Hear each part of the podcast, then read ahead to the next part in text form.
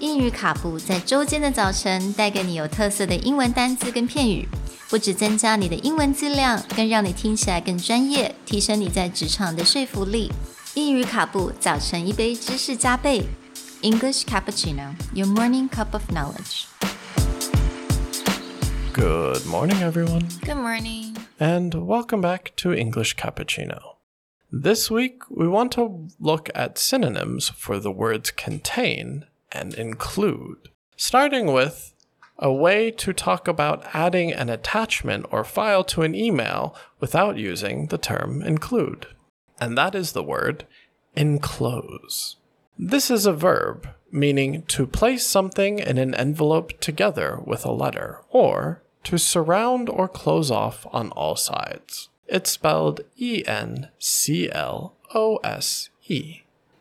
所以今天的单字是个动词 enclose。那 enclose 它有两个意思，一个是围起来的意思，另外一个就是附上，也就是我们刚刚讲的，就是把一个东西放在信封里面，跟我们的信一起附在一起，附上的意思。那为什么我们要开始讲这这一系列的单字呢？也就是因为我发现有很多同学想要用类似像 contain 跟 include 的单字，但是呢，不太确定哪一个单字比较好，或者是在什么样的情况用，或者呢，它们有什么样的不同。所以，我们这个礼拜呢，我们就会 focus 在这几个字上面。那今天就是来先谈谈 enclose。 Now, with enclose, you can already see in the definition why it gets used a lot to mean something is included in an email. Originally, when we talk about enclose, we mean to block something from all sides.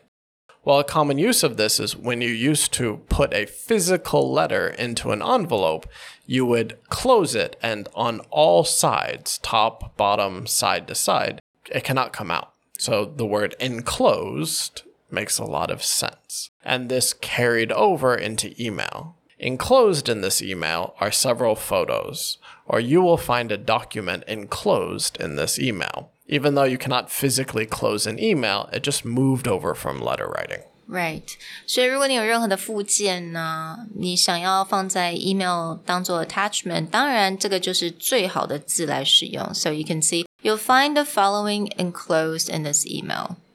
You'll also see the same word used in SMS or like line messages, sometimes even within the program of the app. They will use the word enclose a message. And this is all moving over from letter writing.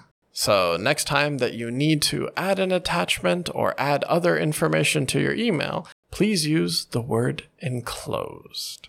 Talk to you guys next time. Bye. Bye.